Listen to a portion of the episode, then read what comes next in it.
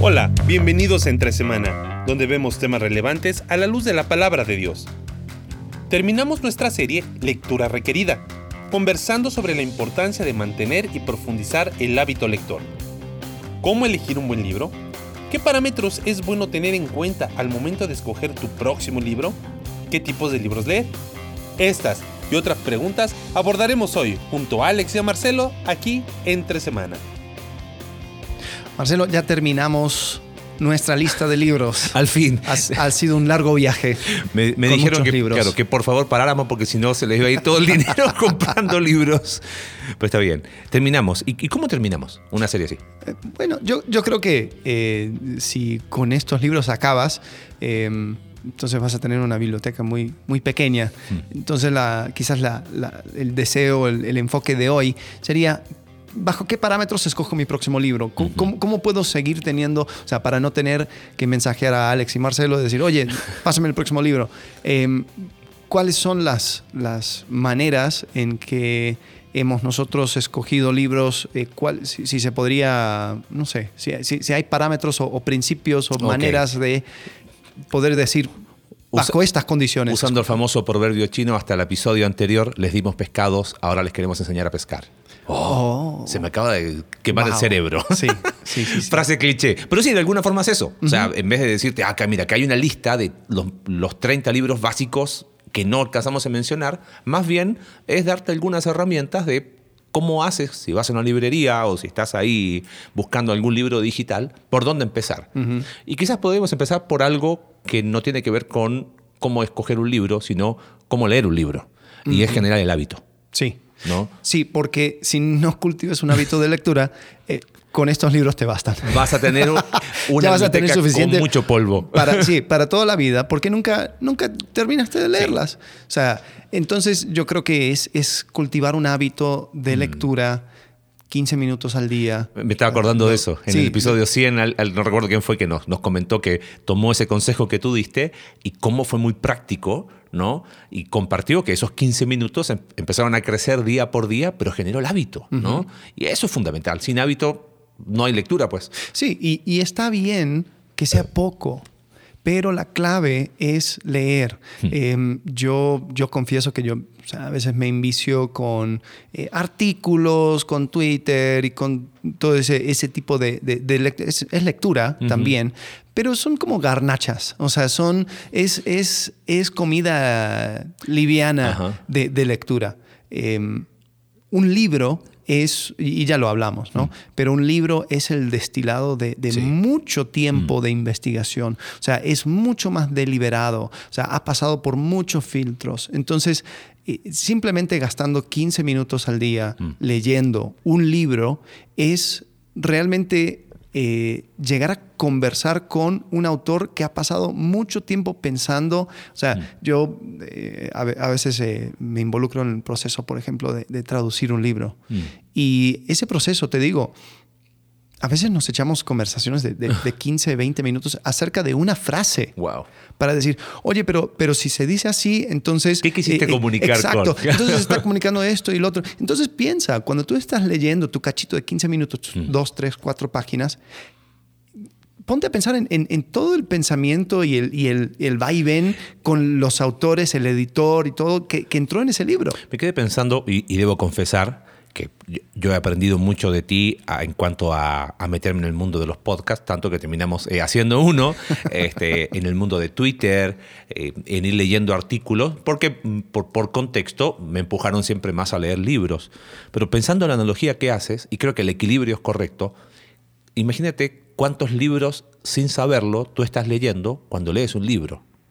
Porque, como dijiste tú, es el destilado de años de investigación, de cuántas cosas el autor eh, leyó, investigó, eh, vio, analizó, dejó al lado y dijo, ok, esto es lo que voy a escribir. O sea, ese autor tiene que haber leído un montón de libros antes. Claro. Para poder escribir lo que escribió. Bueno, para darte un ejemplo, el libro que, recomendamos eh, de apologética de Josh McDowell, desde los años 70 ha sido su enfoque singular. O sea, ha sacado cuatro ediciones del mismo libro y cada vez lo va puliendo. Mm. Su hijo tiene un, doctorado en Bueno, Sí, la verdad no sé, en Pero algo sí. parecido, pero, pero ahora le está, le está apoyando. Entonces Mm. dices, esta persona se chutó toda una vida, tuvo un hijo, ese hijo aprendió eh, y, y- y estudió hasta, hasta un nivel doctorado para poder apoyar Mm. en este libro.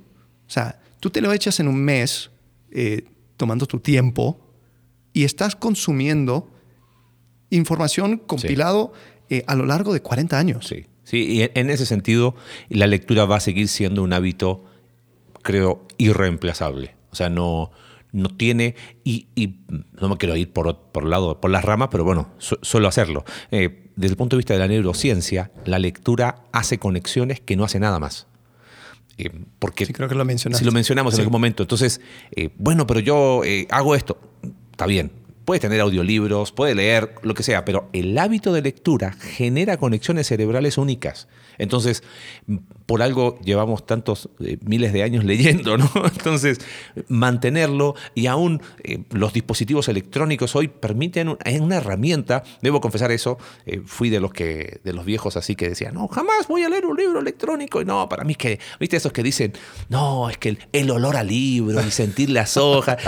Cuando los escucho ahora me río, pero porque yo era así de, así de necio, ¿no? Pero ¿cuál es el problema? Deja- ten, ten libros, después de haber, habernos movido tanto, eh, fue todo, todo un tema traernos libros de- desde Argentina para acá, pero eh, aún el acceso que tú tienes, y, y no me quiero ir por las ramas, pero otra vez, aún en dispositivos, eh, libros electrónicos, puedes hacer notas, porque decían, oye, pero es que pensando en hábito de lectura, ¿es bueno marcar y rayar los libros? Por supuesto. Ah, pero es que en el libro electrónico se puede hacer. Y Sí. está buenísimo porque después puedes buscar tus notas y es más rápido buscarlas, puedes subrayar, puedes... o sea, hay un montón de beneficios que tienes. Entonces, tenemos todas las herramientas para tener un hábito de lectura cada vez más profundo, cada vez más amplio. Pensando en el libro de- del episodio anterior, eh, simplemente hay que empezar a tenerlo, nada más. Sí, sí, y creo que es, o sea, al ir comenzando, a- a- al ir leyendo, eh, tú te vas a ir, vas a ir agarrando, como dijiste, para dar, Ah. para, para escoger ese, ese próximo libro. Bueno, creo que la próxima cosa es, es diferenciar entre el libro y el autor. Hmm. Hay, hay libros eh, que son muy buenos porque el autor lo escribió desde un punto de eh, conocimiento acerca del tema, pero después el, el autor quiere escribir otro tipo de libro y eh, como que no, no, cabe. No era lo suyo. Sí. Juga- Jugaba bien de lateral, pero no era buen centro delantero. y sí, es, es- es- es- o sea, es factible eso, ¿no? Eh, Y eso es bueno porque uno nunca se tiene que casar con un autor. Ah, no, mira, todos los libros de él son todos buenos. Mm, Yo creo que puede ser, hay acá, hay alguno así, pero siempre es bueno decir, ok, a ver, ¿de qué cuál es el contenido de este libro, quién es el autor, eh, investigar un poquito del autor y de repente ver, mira, mm, su especialidad es esta y está escribiendo un libro, eh, puede ser que quizás eh, aporte o no, pero sí hay, que separarlo y más cuando hablamos un poco el episodio anterior y dejamos la pregunta dando vuelta, ¿no? ¿Qué sucede cuando el que escribió el libro pasan los años y, no sé, su vida moral se desmorona, es descalificado del ministerio. ¿Qué hacemos con los libros que escribió? Por ejemplo, de, de Rabbi Zacarías. Sí, hay, hay un libro, no sé si está traducido al español, se llama, eh, en, en inglés el título es Has Christianity Failed You? Te, te ha fallado la- el cristianismo. No estoy seguro. Ok. de- de- de- Muy buen libro, excelente libro. Habla acerca de la, la- la- o sea, el hecho de que muchas veces los que, los que te fallan son las personas y no eh, la fe, y uno tiene que eh, ir viendo cuáles son los méritos de la fe y no tanto las personas. Y creo que eh, terminó siendo... una- Profético. sí, profético porque eh, una de las razones por la cual alguien rechazaría ese libro es por el autor, eh, porque tuvo una falla moral y la verdad pone, pone en tela de juicio todo lo que escribe. Está en español, te ha fallado el cristianismo. Te ha fallado Sí. el cristianismo, sí. Eh, Sin embargo, yo creo que sí está bien ir separando, porque una cosa es el autor y otra cosa es, es la, eh, el libro. Sí. O sea, nosotros no desechamos los libros de, o lo- los salmos de David por sus errores y, y sus pecados. Sí. Bueno, quizás alguno te diría, bueno, pero eso está inspirado por el Espíritu Santo. Sí, es correcto. Pero creo que hay, eh, hay, hay dos, dos- dos cosas que quizás sería bueno tener. No significa que, ah, ok, leo sin filtro, eh, que Ravi Zacarías haya, haya abusado de mujeres, que haya hecho esto, que haya hecho esto otro, no significa que, que no pueda leer sus libros. Yo creo que no va tanto si puedo o no puedo leer, Ajá. sino más bien, a ver, si estaba hablando de integridad moral, no sé Y- si leería, leería un libro de él, ¿entiendes? Correcto, sí, y, y cosas que tienen que ver con, eh, sí, de- de- después cuando uno mira hacia atrás dice, oh, wow, o sea, ese punto de énfasis como que no le sirvió mucho. Claro. ¿no? Evidentemente escribió algo de la boca para afuera. Sí, sí, sí, sí. Eh, por ejemplo, otro, otro líder que después entró en escándalo es eh, James McDonald, Ujú. que pastor de una iglesia en Chicago muy grande, pero él ha escrito libros que nosotros hemos usado como base para series. Sí. Eh, hay uno que es Señor, cambia mi, Mi actitud, actitud. antes de que sea demasiado tarde. Basado en números, Excelente libro, me encantó. pero el libro en sí hablaba de otro tipo de cosas. Ajá. Eh, sin embargo, él eh, escribió un libro acerca de, de- de hombres que se llama, ¿cómo es? Actúa como hombre. Actúa como hombre. E- ese no leería. No. Porque él tenía, y no me gusta el término, pero si alguien eh, sería acusado de eh, masculinidad tóxica, sería James McDonald Sí. y su forma de liderar. Entonces diría, "Hmm, quizás muchas de las cosas que él fue escribiendo, lo escribió también para justificar su propia forma de ser. Totalmente. Y pensaba en el libro de Zacarías, hasta donde él escribió eso, pensando en, en lo que pasaba ahí. Pero sí es bueno hacer esa distinción, ¿no? Eh, pensando en eso. Y por otro lado, tampoco asumiendo que eh, un buen libro de un autor significa que todos los libros de ese autor van a ser buenos o recomendados. Eh, siempre es bueno tener esa... Sí, esa Sí, y, y es importante también, creo que cuando, cuando miras eh, al- a un libro, en- entiendas que es una conversación. Sí. Eh, yo, yo he escuchado de personas que, que escriben eh, y como que eh, responden al, al- al autor Mm. en, en- los- en el margen del, del libro, o sea, como que nada que ver, qué tontería. Entonces, co- como que uno... uno Se cumplió el propósito entonces Sí. del libro.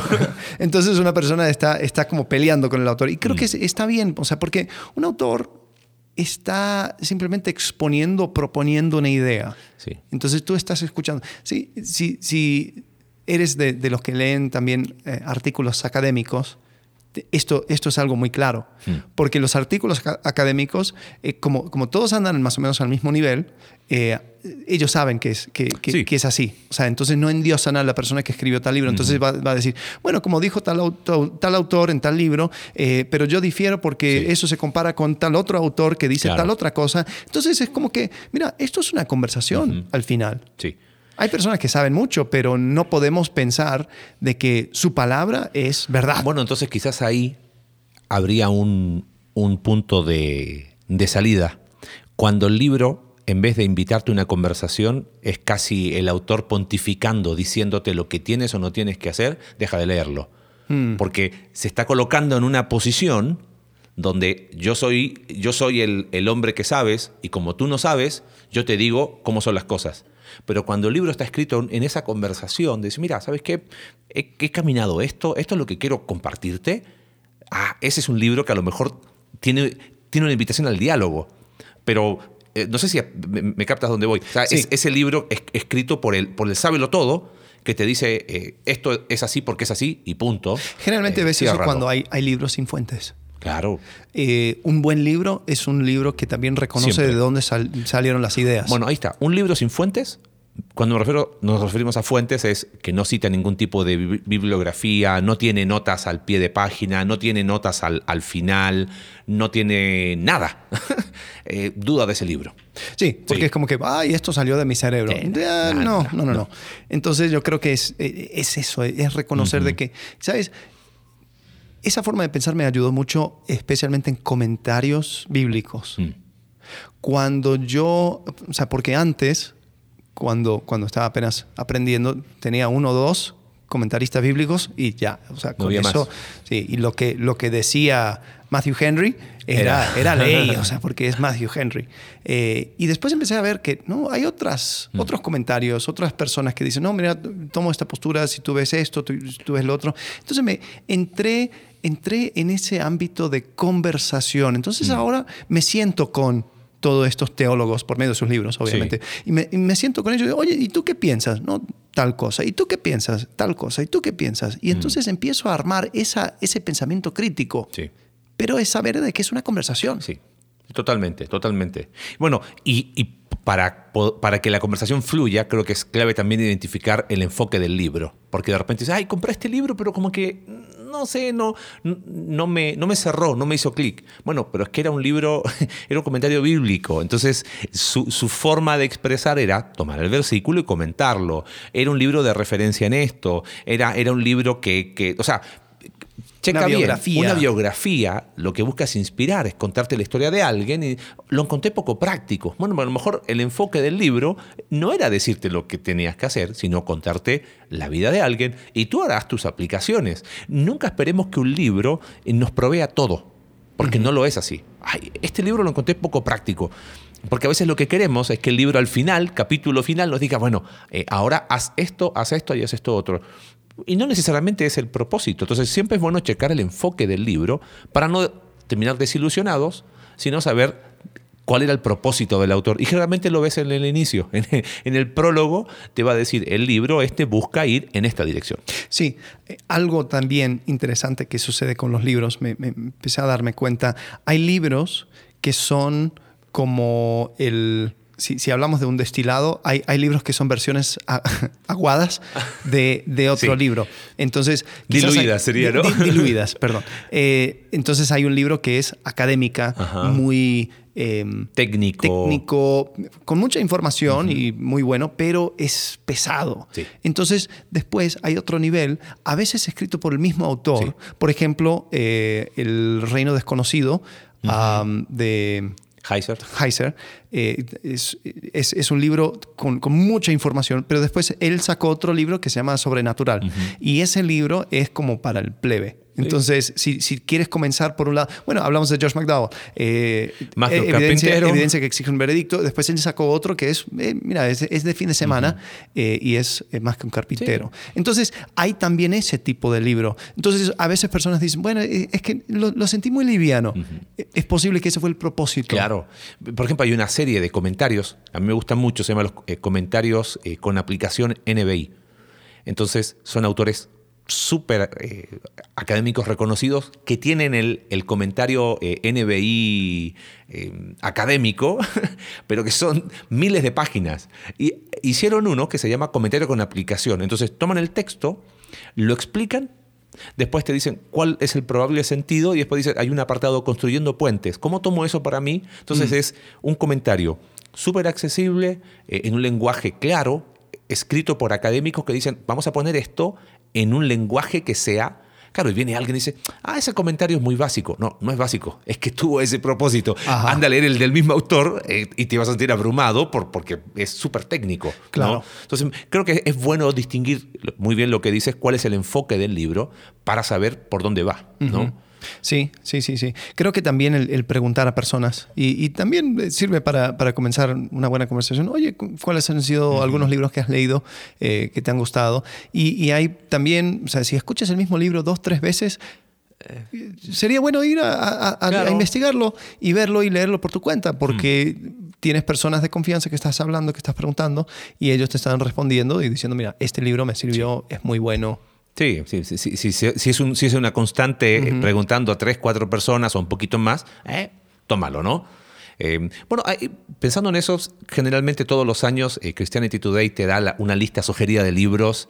Eh, siempre es bueno tener por ahí, es una revista cristiana, te dice, ah, mira, estos fueron los libros más reconocidos por otros autores. Ir buscando por ahí y si hay alguno que se repite en alguna constante, bueno, leerlo, ¿no? Sí. Mm, Creo que también ayuda mucho buscar tener variedad de libros. Hay gente que, eh, no sé, pienso, vamos a suponer un ejemplo, eh, que les gusta leer comentarios de libros. Y tú vas a su biblioteca y, y todo lo que tiene son comentarios de libros.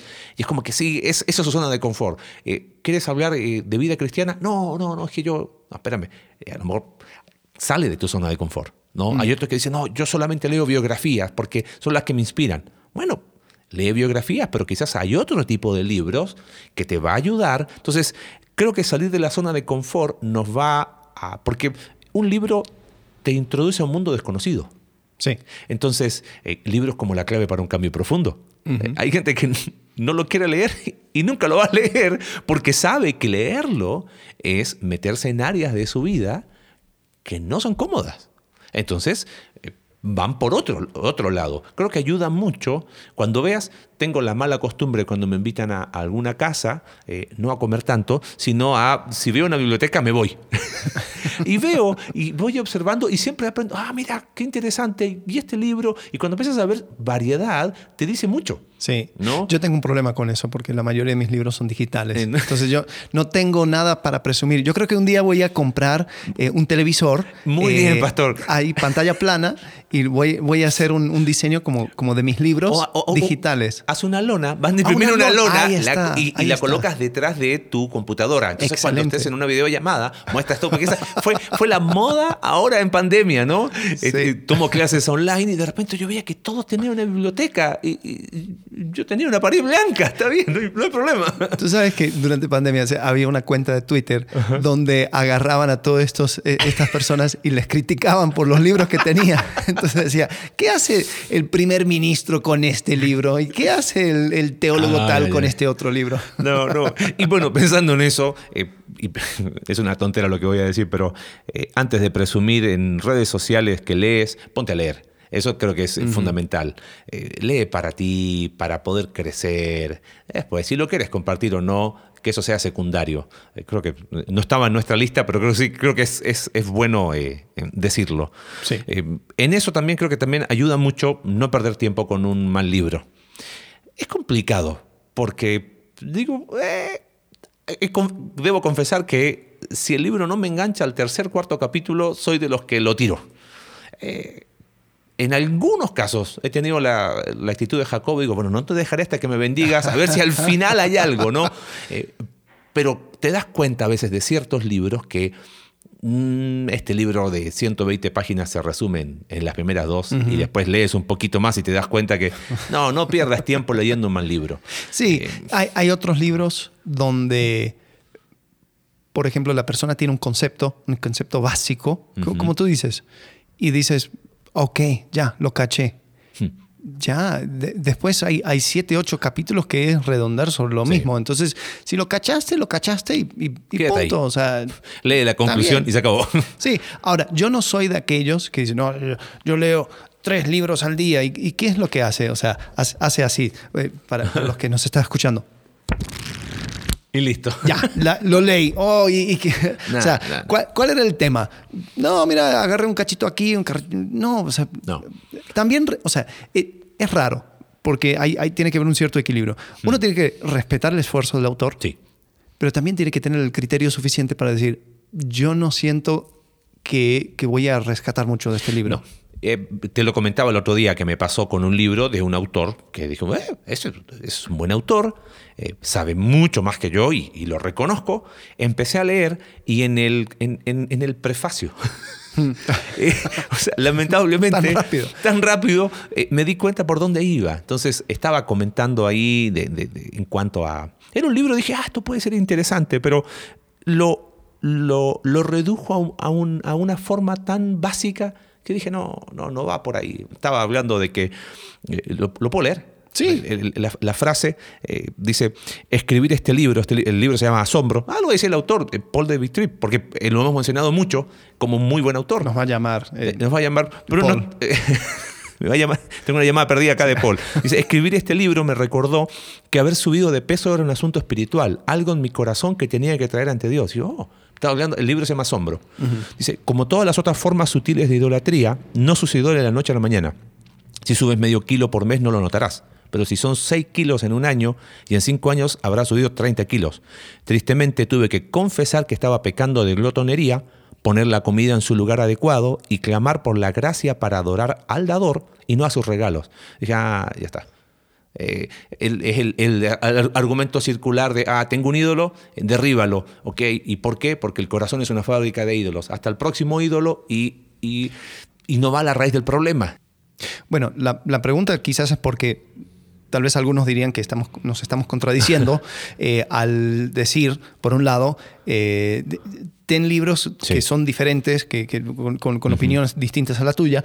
Y después, por el otro lado, eh, no gastes tiempo con un mal libro. Entonces, eh, ¿cuál fue el, criterio que usaste para rechazar este libro, Bueno, por ejemplo? eh, me contradigo siempre, así que partamos de esa base. Eh, este autor lo admiro mucho y lo sigo mucho. Paul David Tripp, hemos recomendado libros de él, Instrumentos en las manos del Redentor, Llamamiento peligroso, Redimiendo realidades del matrimonio, este libro de para eh, padres, eh, edad de oportunidad en cuanto a crianza de hijos adolescentes.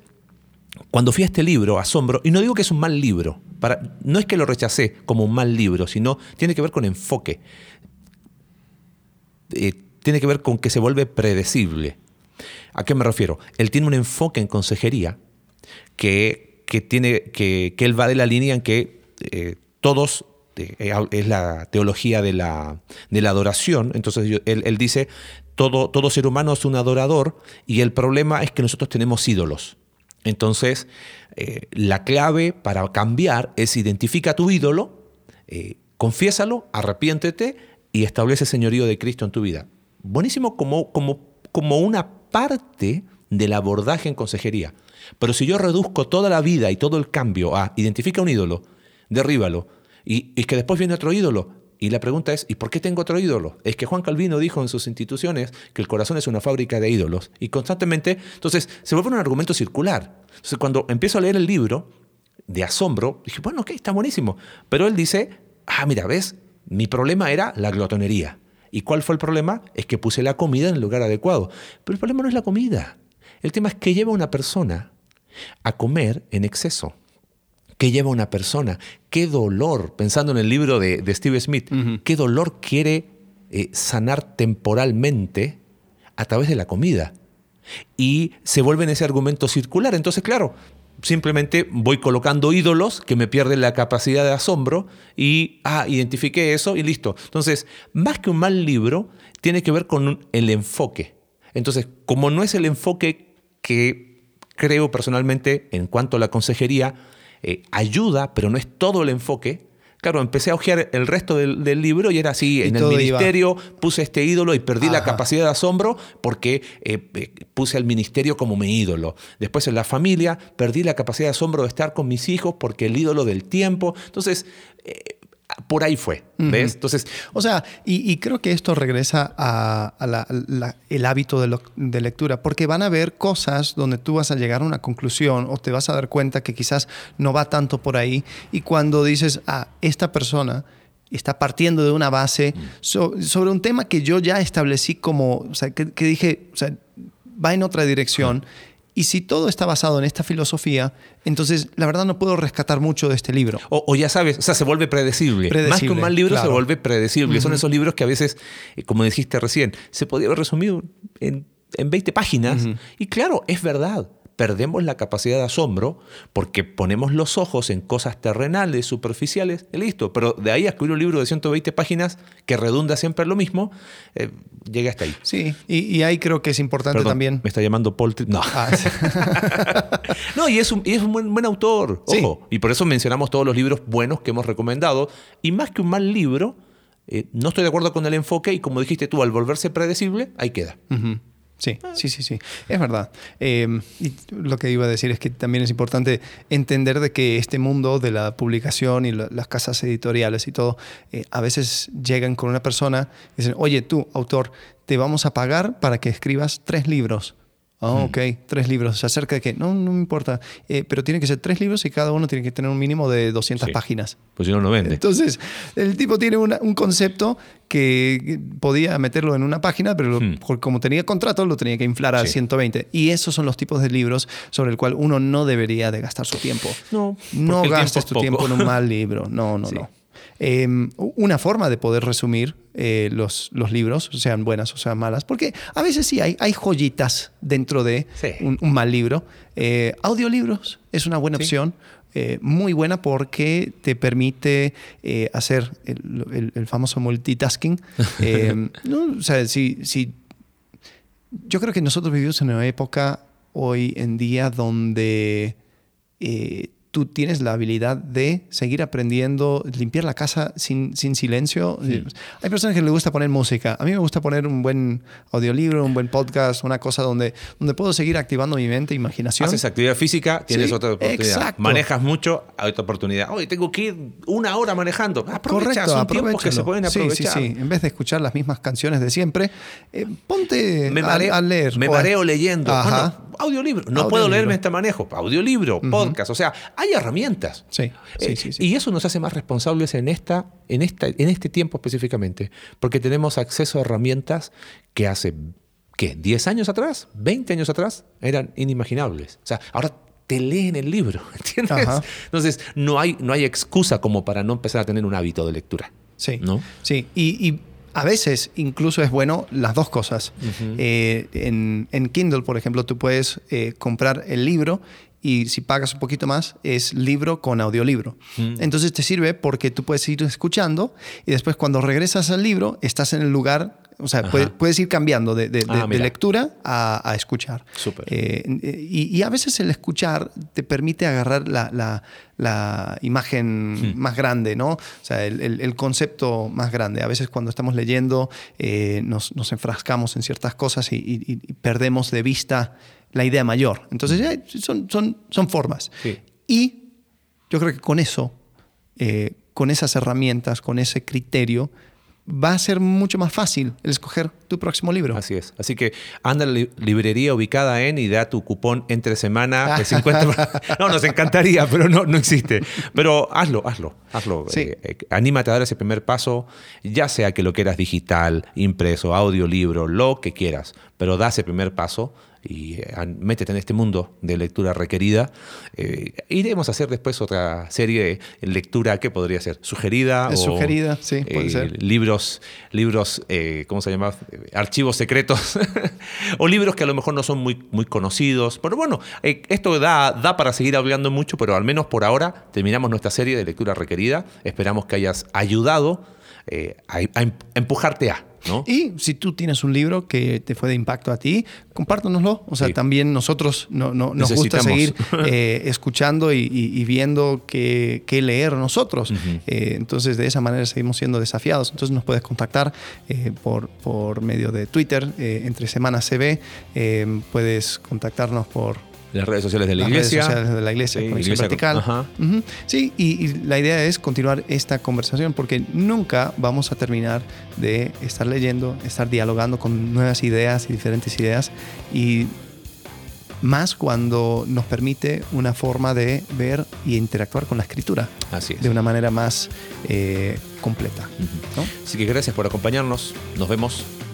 Inicio nuevo de serie hasta la próxima semana. Muy bien, hasta luego. Gracias por acompañarnos en un capítulo más de Entre Semana. Recuerda que puedes seguirnos a través de nuestra página web Iglesia Conexión Vertical Diagonal Entre Semana, Spotify, Apple Podcast y Google Podcast. Hasta la próxima.